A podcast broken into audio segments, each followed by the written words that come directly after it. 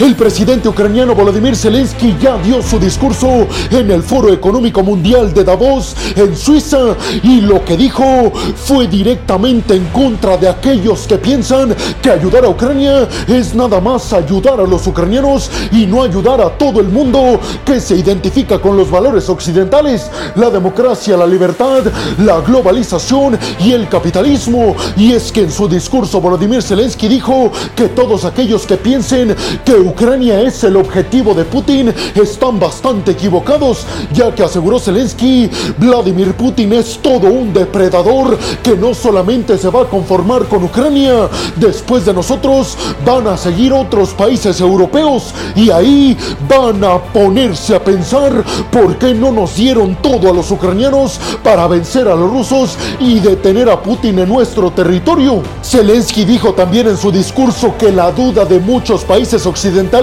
de continuar apoyando militar y económicamente a Ucrania está costando muchas vidas en el territorio ucraniano y dijo, por favor les pido a todos que no vean la ayuda que nos dan a niveles militares como caridad, ya que nos están ayudando a detener a un imperialista como Putin. Europa debe de entender que los planes y las ambiciones de Vladimir Putin no se centran en Ucrania, sino en la conquista de los territorios que antes le pertenecieron a la extinta Unión Soviética. Dijo Zelensky, les pido que recapaciten. Zelensky dijo que bajo ninguna circunstancia Vladimir Putin se va a conformar con lo que tiene actualmente invadido en el este y en el sur de Ucrania. Y dijo, es el momento de poner todo lo que se necesita para detenerlo ahí, en el este y en el sur de nuestro territorio, y pedirle y exigirle que se vayan a casa los rusos. El presidente ucraniano también le pidió a los aliados occidentales ser mucho más certeros y mucho más incisivos en las sanciones en contra de Rusia, sobre todo en el sector nuclear, ya que hasta el momento los occidentales no han sancionado al ámbito nuclear de Rusia, sobre todo y en gran medida porque la tecnología nuclear rusa la utilizan aliados occidentales, sobre todo Estados Unidos. En el marco de su participación en el Foro Económico de Davos, Zelensky se reunió con Jan Stoltenberg, el secretario general del bloque de la OTAN, y este le dijo a Zelensky que la entrada de Ucrania al bloque de la OTAN estaba cada vez más cerca. Además, Stoltenberg confirmó que Zelensky va a estar presente en la cumbre de la OTAN que se va a celebrar en el mes de julio de este año en Washington, en el marco de la celebración de los 75 años de la creación del bloque de la OTAN. Stoltenberg y Zelensky también intentaron acordar todo lo que se necesita para que Ucrania lleve a cabo la transición de poderío militar soviético a poderío militar occidental, que es uno de los principales requisitos, si no es que el principal, para sumarse a la OTAN. Al final de su discurso, Zelensky dijo que él tiene mucha confianza de que los aliados europeos van a desbloquear los 50 mil millones de dólares en ayuda militar a Ucrania y dijo también sentirse muy esperanzado en que Estados Unidos haga lo mismo y desbloqueen los 62 mil millones de dólares para ayuda militar a Ucrania. ¿Ustedes piensan lo mismo que Zelensky? ¿Creen que Putin es un depredador, que sus planes van más allá de Ucrania y tienen que ver más bien con adherir a más países europeos que antes formaron parte de la extinta Unión Soviética? Bienvenidos a un nuevo video de geopolítica en el cual, como ustedes ya saben, les voy a platicar lo más importante que ha acontecido a niveles diplomáticos y geopolíticos alrededor de todo el mundo. Yo soy Alejandro Peregrino, abróchense los cinturones porque aquí arrancamos. Y vámonos rápidamente con la siguiente noticia de este video, ahora hablar de lo que respondió Vladimir Putin ante el discurso de Zelensky en el foro económico de Davos en Suiza. Y es que Vladimir Putin advirtió que si Occidente no quiere negociar, pues entonces que no lo hagan. Pero aseguró Putin que se atengan a las consecuencias que va a tener el hecho de que estén buscando extender este conflicto en el este y en el sur de Ucrania. Aseguró también Vladimir Putin que bajo ninguna circunstancia y bajo ningún escenario él va a retirar a las tropas rusas de los territorios que tiene actualmente controlado en Ucrania, que son Gerson, Zaporilla, Lugansk y Donetsk. Advirtió Putin, eso no está para negociarse. Putin recalcó que el futuro militar de Ucrania está en manos de Rusia, realizando una analogía Con el hecho de que Rusia tiene prácticamente controlados estos cuatro territorios y además la península de Crimea, aseguró Putin, los ucranianos no tienen forma de exigirnos absolutamente nada y nosotros sí tenemos todas las condiciones para exigirle a Ucrania que ya deje de pelear en nuestra contra. Además, dijo Putin, si Occidente quisiera negociar, deben de tener en cuenta nuevas realidades, refiriéndose a que deben de aceptar bajo cualquier circunstancia el que Rusia se quede con 17.5% del territorio ucraniano, algo que ustedes ya lo saben, Zelensky ha dicho jamás va a suceder. De hecho, el plan de paz que tiene Zelensky va a provocar que se lleve a cabo una cumbre de paz en Suiza, una cumbre de paz que Putin condenó muchísimo porque Rusia no va a participar. Dijo Putin, ¿cómo es que los occidentales organizan una cumbre para un acuerdo de paz en Ucrania sin nuestra presencia? Hay que decir que recientemente Putin se ha visto muy confiado, sobre todo por el fracaso de la reciente contraofensiva ucraniana.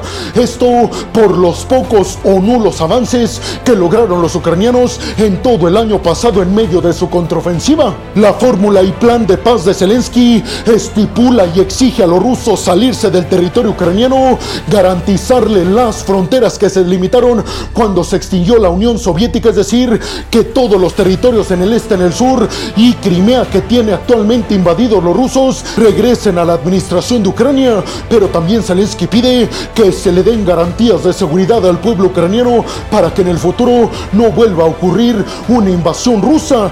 Todo esto, asegura Putin, es innecesario y absolutamente irracional, porque dice Putin, nosotros tenemos todo el control militar de Ucrania, no nos pueden venir a exigir que nos salgamos cuando nosotros tenemos el poder.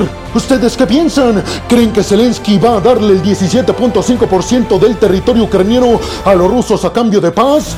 ¿Ustedes creen realmente que Putin tenga el control total como asegura del este y del sur de Ucrania? Y sobre todo les preguntaría, ¿creen que Putin comete un error al sentirse muy confiado? Y vámonos rápidamente con la siguiente noticia de este video para hablar de una nueva respuesta militar aérea por parte de la Fuerza Aérea de los Estados En el Mar Rojo en contra de poderío militar de los hutíes en Yemen. Ya hemos hablado de dos respuestas militares aéreas pasadas por parte de Estados Unidos en contra de los hutíes por sus ataques con drones y misiles en contra de embarcaciones comerciales en el Mar Rojo. Pero ahora Estados Unidos intentó acabar con misiles balísticos que tenían almacenados los hutíes en Yemen, que precisamente los estaban preparando esos misiles que acabó la Fuerza Aérea estadounidense para llevar a cabo nuevos ataques en contra de embarcaciones comerciales en el Mar Rojo. Esta respuesta militar aérea por parte del ejército de Estados Unidos en contra de los hutíes en Yemen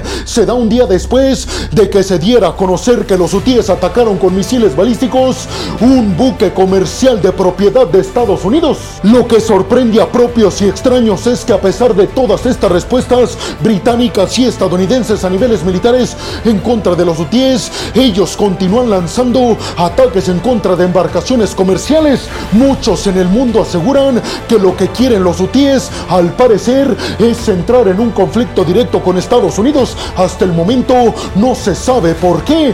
Tal vez los hutíes lo que están buscando es empantanar a Estados Unidos en Yemen como le ocurrió en Afganistán. Por eso Estados Unidos en estos momentos es muy cuidadoso y dice que no se va a sumar directamente a un conflicto en contra de algún país o algún grupo en Medio Oriente y asegura que estas respuestas militares en contra de los hutíes son solamente porque ya han llevado muchas respuestas aéreas ellos en contra de buques comerciales en el Mar Rojo y están afectando el comercio mundial. Pero Estados Unidos ha dicho no tenemos interés de enfrentarnos directamente a los hutíes. ¿Ustedes qué piensan? Y vámonos rápidamente con la siguiente noticia de este video para hablar de más tensiones en el Medio Oriente, pero ahora entre Irak e Irán. Y es que la Guardia Revolucionaria de Irán, es decir, su ejército, llevó a cabo ataques con drones y misiles en contra de varias posiciones militares supuestamente en el Kurdistán,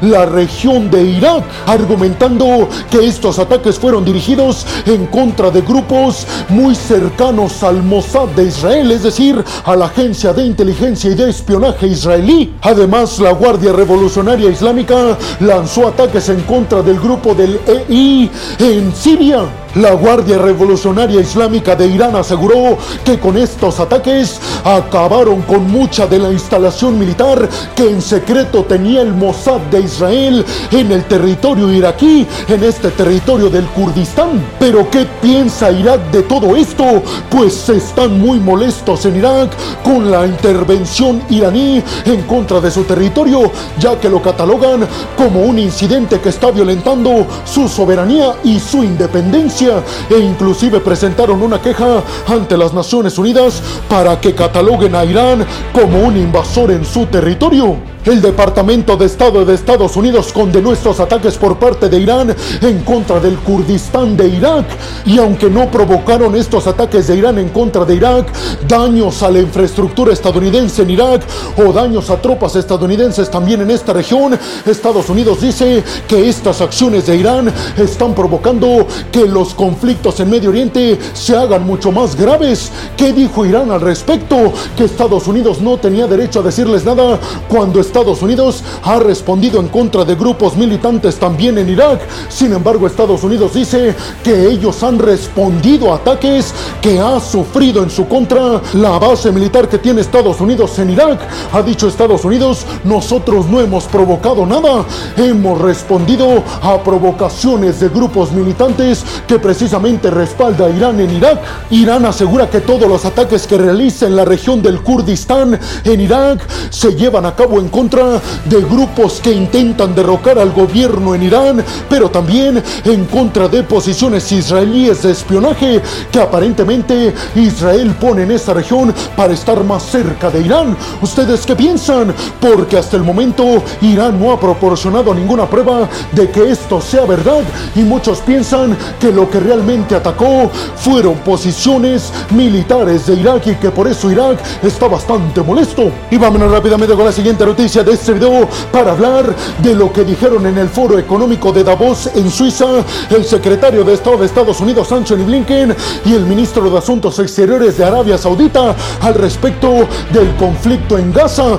Blinken y el ministro de Asuntos Exteriores de Arabia Saudita indicaron que Arabia Saudita está dispuesto a reconocer a Israel como Estado solamente si Israel lleva a cabo el intento para la conformación finalmente del Estado palestino palestino que incluiría, ustedes ya lo saben, la franja de Gaza, Cisjordania y Jerusalén del Este. Anthony Blinken dijo que todos los aliados árabes quieren sí reconstruir la franja de Gaza, pero que están dudosos de empezar a hacerlo porque no saben si en el futuro va a volver a ser destruida en medio de un conflicto. Por eso aseguró Anthony Blinken, los países árabes de esta región saben que para que haya una paz duradera en Medio Oriente se debe de respetar la integridad de Israel, pero también se debe de crear el Estado palestino para evitar que haya este tipo de incidentes en el futuro. Blinken dijo que en estos momentos Arabia Saudita, como nunca antes, está abierta a reconocer como país a Israel y que eso le daba mucho gusto a los aliados occidentales, ya que si eso se concreta, si Israel es reconocido como Estado y país para Arabia Saudita, eso tendrá repercusiones muy positivas para la seguridad en Oriente Medio. Todo esto se da a conocer en medio del anuncio del bloque de la Unión Europea de llevar a cabo nuevas sanciones y restricciones en contra del líder militante de Hamas en Gaza, Yahya Sinwar. ¿Ustedes qué piensan de todo esto? ¿Arabia Saudita realmente va a reconocer a Israel próximamente? ¿Llevarán a cabo los aliados árabes junto con Israel, Estados Unidos y la ONU la reconstrucción de Gaza? ¿Realmente Israel se comprometerá a la creación del Estado palestino? Y bueno, más llegado al final del video del día de hoy. Les quiero agradecer muchísimo todo el apoyo que me dan. Sin ustedes, yo no podría dedicarme a lo que más me apasiona en el mundo. Así que muchas, pero muchas gracias, peregrinos. Sin más por el momento, nos vemos en el siguiente video de Geopolítica. Hasta la próxima.